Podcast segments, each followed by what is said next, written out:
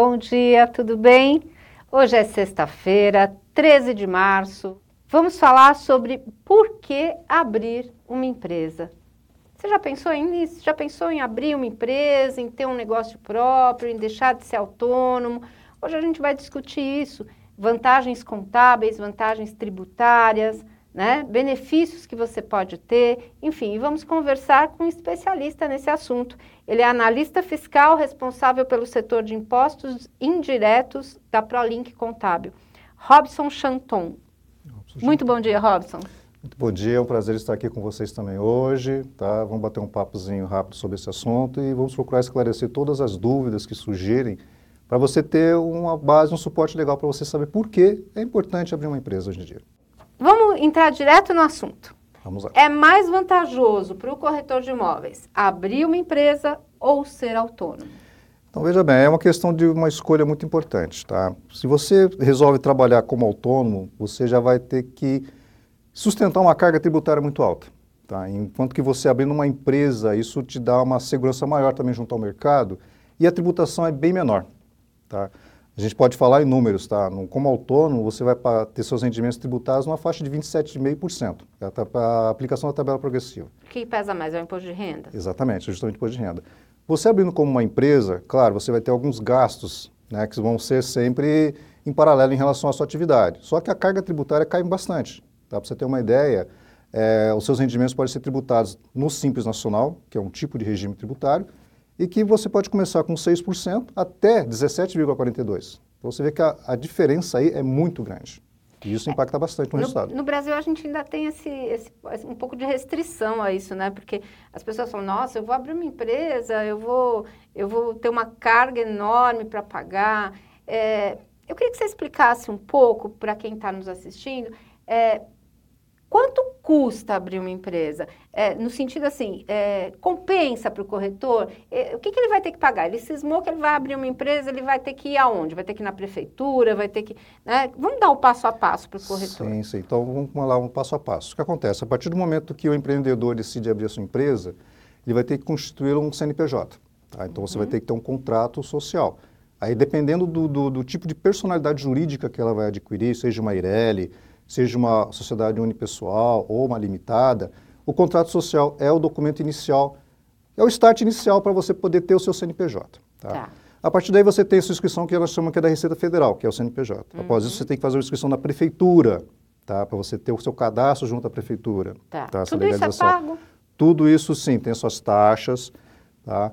Tem, é, infelizmente, é, um serviço pago, realmente não tem o que fazer, tá. tá. certo? Mas é aquilo que te dá a segurança de você ter a sua empresa aberta, tá? Isso é importantíssimo, tá? uhum. tá? Eu vejo, assim, no mercado hoje em dia, tudo bem, existe, claro, a pessoa física trabalhando no seu, no seu honestidade, tudo certinho, mas você tratando como uma empresa, você se sente ainda mais seguro, você tem aquela sensação de organização. E outra, em casos de eventuais problemas na justiça, você tem como acionar de uma maneira mais efetiva. Você tem um CNPJ, você tem um estabelecimento.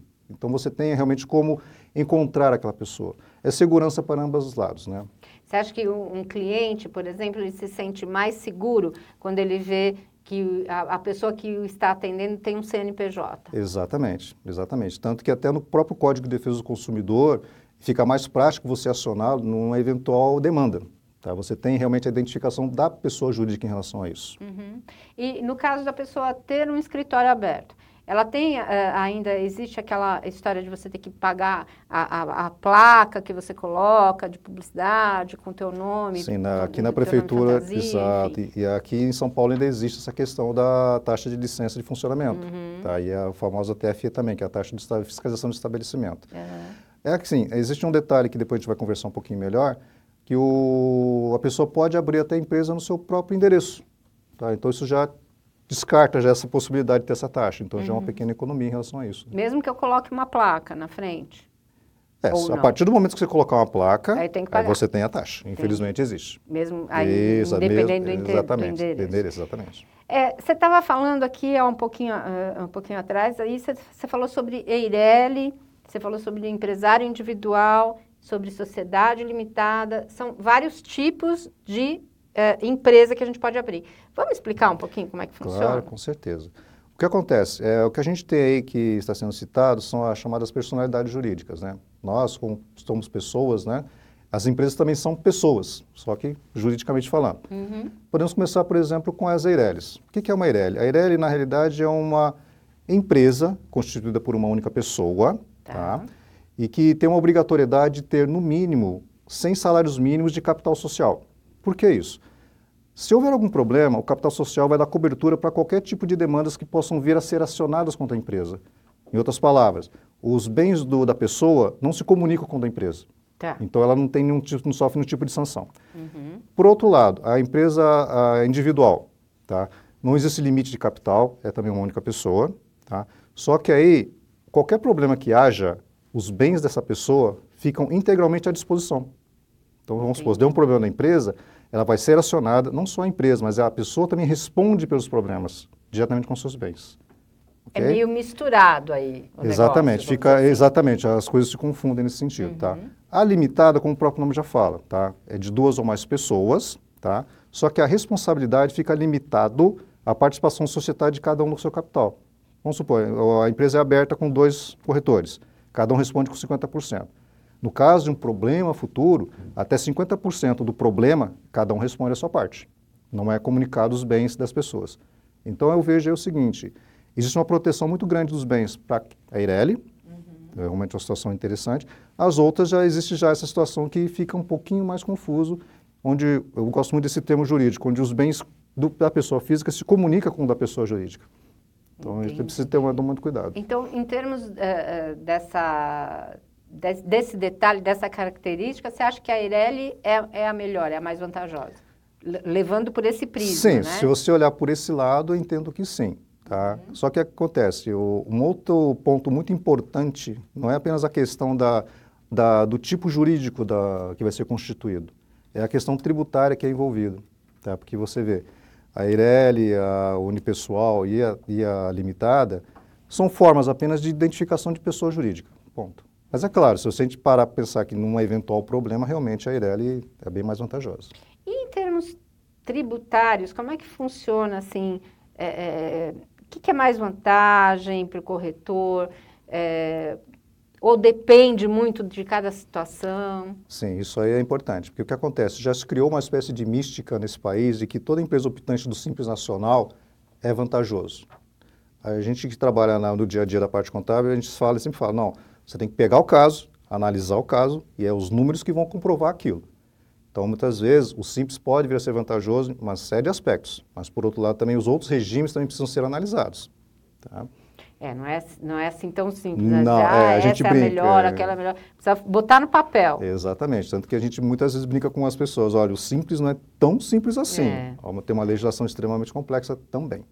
E nas três opções que a gente tem, é, o, o, vamos supor que o corretor opte por uma delas, ele pode contratar funcionário nas três opções? Perfeitamente. Até no, no, no, empresário individual? Sim, perfeitamente. nas três entidades jurídicas, independente do sistema de tributação, pode vir a ser contratado funcionários. Sem problema nenhum. Né? Exatamente. Né? A gente tem duas participações aqui já do público. Pois não. É, uma delas é da Elaine Branco, via Facebook. Bom dia, Elaine. Ela pergunta o seguinte: pode-se transformar um MEI comum em PJ individual para atividade imobiliária que se enquadre no super simples? Bom, bom dia para você. Aí, aí foi até importante esse ponto que você colocou aí, porque é o seguinte: corretor não pode ser MEI, tá? já temos já esse pequeno problema. Já respondemos a pergunta aqui do Tiago, que acabou é. de nos enviar essa pergunta. Corretor é. pode ser MEI? Não pode. Por que, que não pode ser MEI? O que acontece? Quando foi criada essa categoria do microempreendedor individual, isso aí foi justamente com o objetivo de tirar da informalidade as atividades pequenas. Só que quando ela foi incluída junto com a legislação do Simples Nacional, houve aquela situação de que o corretor pode ser optante do Simples, mas para o MEI não. E por quê? porque trata-se de uma atividade com profissão regulamentada. Então existe uma, existe uma confusão muito grande nesse sentido, tanto que, infelizmente, houve algumas pessoas que tentaram fazer e, infelizmente, tiveram problemas. Então, o que acontece? Partindo do princípio que o MEI, não, que o corretor não pode ser MEI, esquece. Ou você pode ser uma pessoa jurídica unipessoal, EIRELI ou limitada. Ok. E pode se enquadrar no super simples? Sim, perfeitamente. Caso, pode se enquadrar no simples. Mas não dá para transformar uma para outra. É, Tobias Quixabeira, via YouTube, pergunta o seguinte: qual a porcentagem que o corretor pode ganhar em plantão?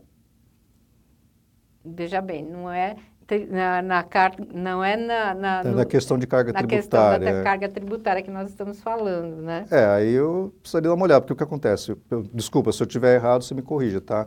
Eu posso entender da seguinte maneira: a partir do momento que você tem uma empresa aberta, você fatura, se isso é algum tipo de despesa ou receita, é uma questão de cálculo, tá? Uma coisa menos a outra. Uhum. Tá? Eu não sei se de repente é, é nesse eu acho sentido, que se ele né? estivesse se referindo à porcentagem de honorários, aí é uma coisa que a gente é, indica que ele, é, o corretor é que tem que acertar os honorários Exatamente. com a, o plantão, a empresa onde Correto, ele está trabalhando, isso, né? exatamente, né? Se for essa questão. Se for essa né, questão, exatamente.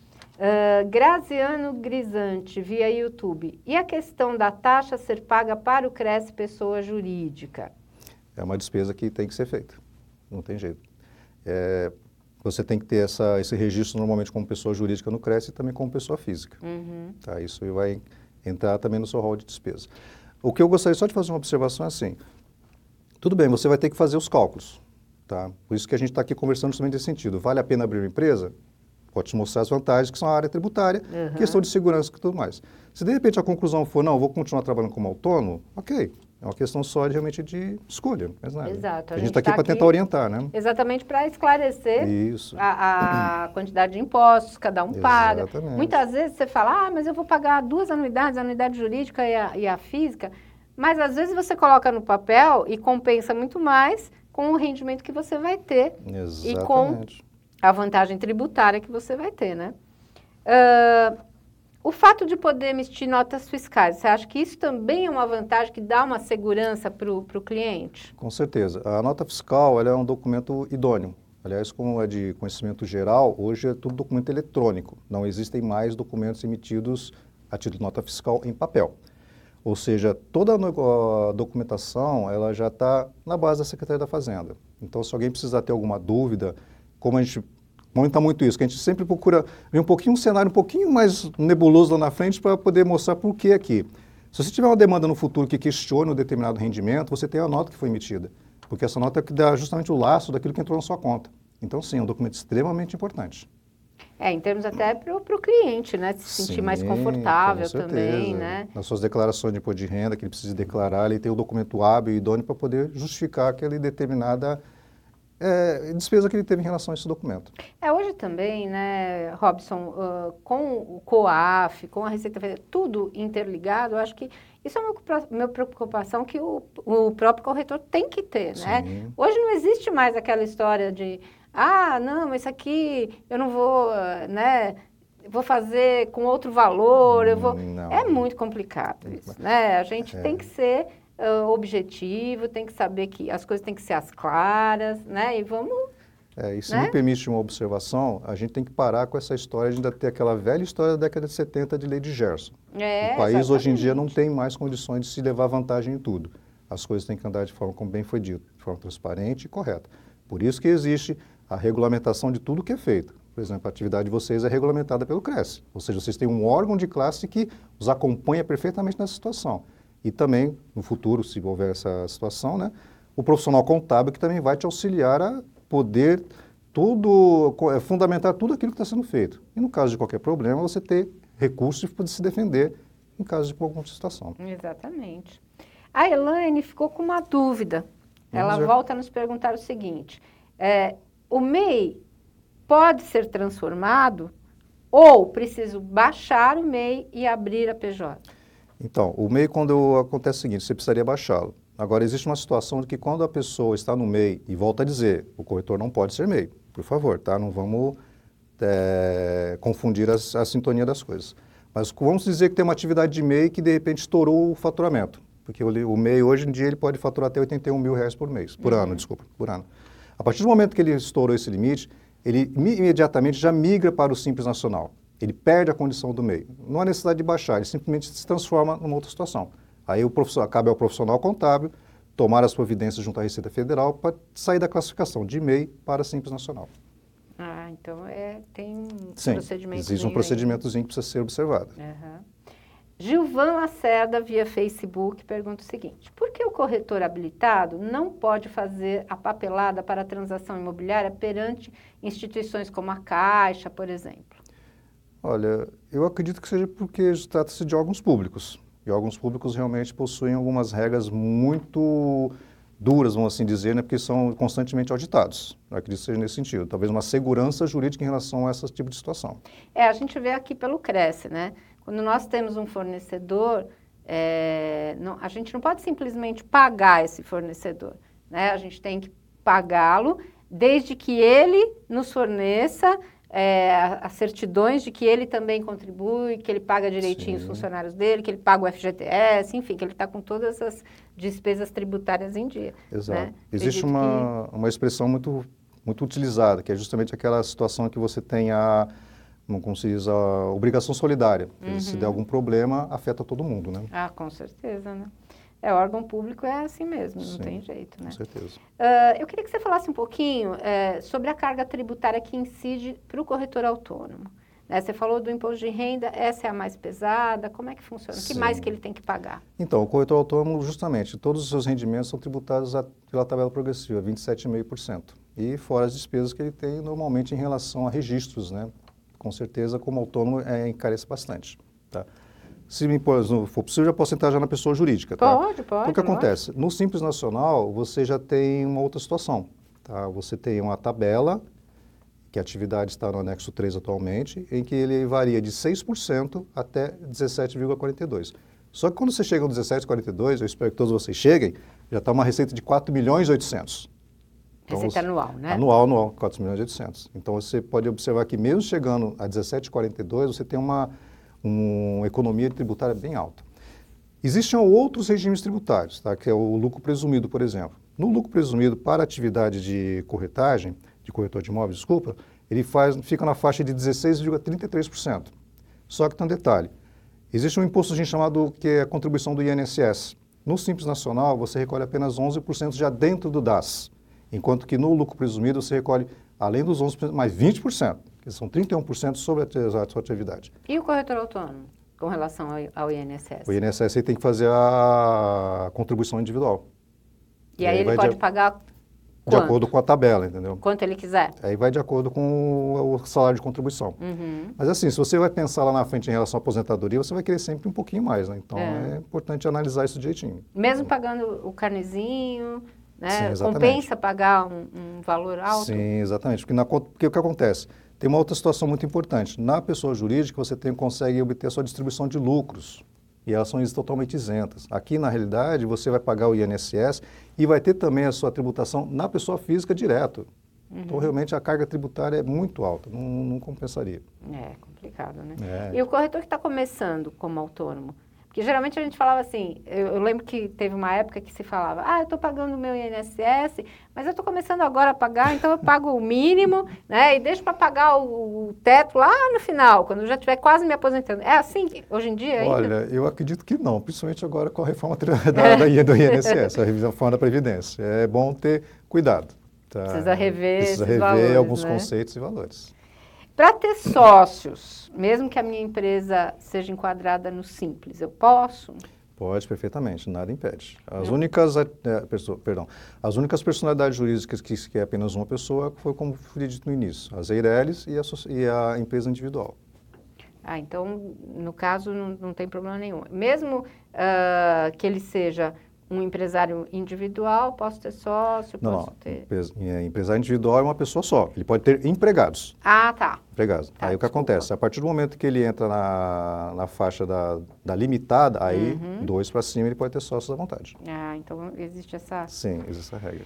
E qual que é o capital mínimo para você abrir uma empresa? Eu que estou aqui, sou corretora, trabalho anos como autônoma e estou aqui pensando se eu tenho condição de de ter vantagem tributária, agora que estou ganhando um pouquinho mais? Como é que funciona isso? Então, o capital social é o seguinte, o que o, a pessoa tem que ter em mente. O capital social nada mais é do que aquele dinheirinho que, tá, que é o ponto inicial de partida da constituição da empresa. Tá? Então, não, não existe assim um valor mínimo estipulado. O que a gente, o que acontece? É a partir desse dinheiro que está lá como capital social que você vai iniciar suas atividades. Então, no mínimo, você tem que ter alguma coisa que já te dê cobertura para isso. Né? A gente tem empresas que começam com mil reais. O futuro começa a melhorar, começa a ter é, reservas, começa a melhorar e aumenta esse capital. Mas isso não interfere muita coisa, tá? É importante dizer, a pessoa ter em mente o seguinte, é o dinheiro inicial que eu vou ter, o recurso inicial que eu vou ter para começar minhas atividades. E tem que ter tudo certinho para poder realmente acobertar e ter lastro para tudo isso. Tem muita gente preocupada com relação à aposentadoria, né? O corretor autônomo, enfim, é, a gente hoje com essa alteração, essa mesma alteração que você comentou, a gente fica realmente perguntado, tem uma é, preocupado, aliás. Tem aqui uma pergunta do Tiago que eu acho que é, é bem pertinente, que ele, ele pergunta, compensa pagar uma previdência privada no lugar do INSS? Olha, Tiago, vou te falar uma coisa. Isso é tudo uma questão de, realmente de cálculos, tá? Como profissional contábil, eu seria muito assim, é, não apenas deselegante, mas também não, não um profissional à altura, se dizer, não, faça a previdência, tudo bem. É uma questão de realmente você sentar com a pessoa, verificar os cálculos e colocar lado a lado para ver o que é melhor. Acho que não dá para substituir, né? É, não dá. O INSS você tem que pagar Sim, mesmo, isso, exatamente. Né? É uma contribuição Você pode que é devida, acrescentar, né? Sim, com certeza. Uma previsão a mais, enfim, para ter uma, uma segurança. Exatamente. Assim, Mas né? a gente sempre sugere que seja, realmente seja acompanhado por um profissional, que ele coloque os números direitinho lado a lado e como previdência complementar, né? Tudo que complementa e traz benefícios é importante. Mas é, eu sugiro pode... realmente procurar uma pessoa, um profissional para verificar a situação. Agora, a substituição... Não, já... isso não. Nesse sentido, tem que pagar que mesmo, Tem que pagar né? mesmo. E, fora que é, é, se você tem uma empresa, você tem que pagar, é, é compulsório, não é opcional, Não, né? é opcional, é compulsório, uhum. exatamente, o termo é esse. Se você deixar de pagar, você pode ter uma série de prejuízos, Sim, com né? certeza. uma série de pode vir a ser cobrado problemas no futuro, depois, né? né? Exato. Uh, você estava falando de, da, dos da empresa poder ser registrada no endereço residencial, né? É, mesmo que ele optar pelo simples, tem alguma restrição nisso? Não, é absolutamente. Por, em função da atividade, não existe nenhum tipo de restrição pelo regime tributário. Uhum. É, o exemplo que a gente pode dar para ficar bem claro e ilustrado. Você não pode abrir, por exemplo, uma indústria na sua casa. Sim, lógico. Então é exatamente nesse sentido. Quer dizer, pela atividade, independente do regime tributário, pode perfeitamente abrir na residência do pessoal. Mas em qualquer modalidade, EIRELI, Sim, qualquer modalidade. até a sociedade, é, até a sociedade limitada. limitada posso Exato. abrir na É, porque casa. aí o ponto fundamental é justamente a atividade que está sendo exercida. É. Então você consegue abrir em qualquer desse tipo de modalidade de pessoa jurídica. Aí você tem que só, por exemplo, prestar atenção com relação a zoneamento, é, se pode abrir ou não para o pelo que a gente tem observado não, tem nenhum problema, não tem nenhum problema. Não, não tem uma caracterização de comércio não, exatamente assim. não tem exatamente. Entendi. Uh, temos aqui uma, um comentário da Neide Lacerda via YouTube. Seguinte hoje a aposentadoria é feita pela média dos valores das contribuições. Então não adianta contribuir com valor maior perto da aposentadoria. É isso é mesmo? Isso mesmo, é isso mesmo. Obrigada pela... Co... É Você acabou me esclarecendo, Neide, aí. Beleza. Obrigada pela contribuição aí, participação de vocês.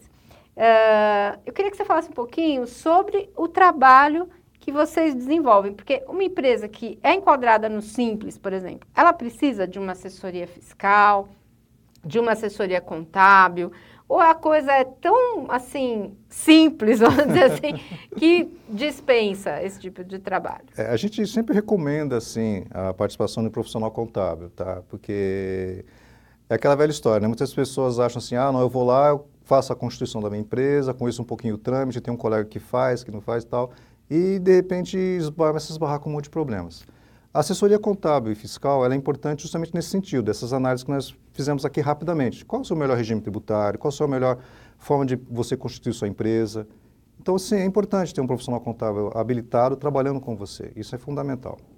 É, você aconselharia, por exemplo, o corretor que está pensando em abrir uma empresa a, a ter uma orientação melhor, a fazer um curso, é, o que, que, você acha que é mais indicado para a área imobiliária hoje? Sim, eu acho importante, sim. Hoje em dia, o conhecimento é uma ferramenta assim, indispensável para qualquer atividade. Tá? Então, mesmo o corretor trabalhando numa área estranha a contábil, é bom ter noções, ter conhecimento.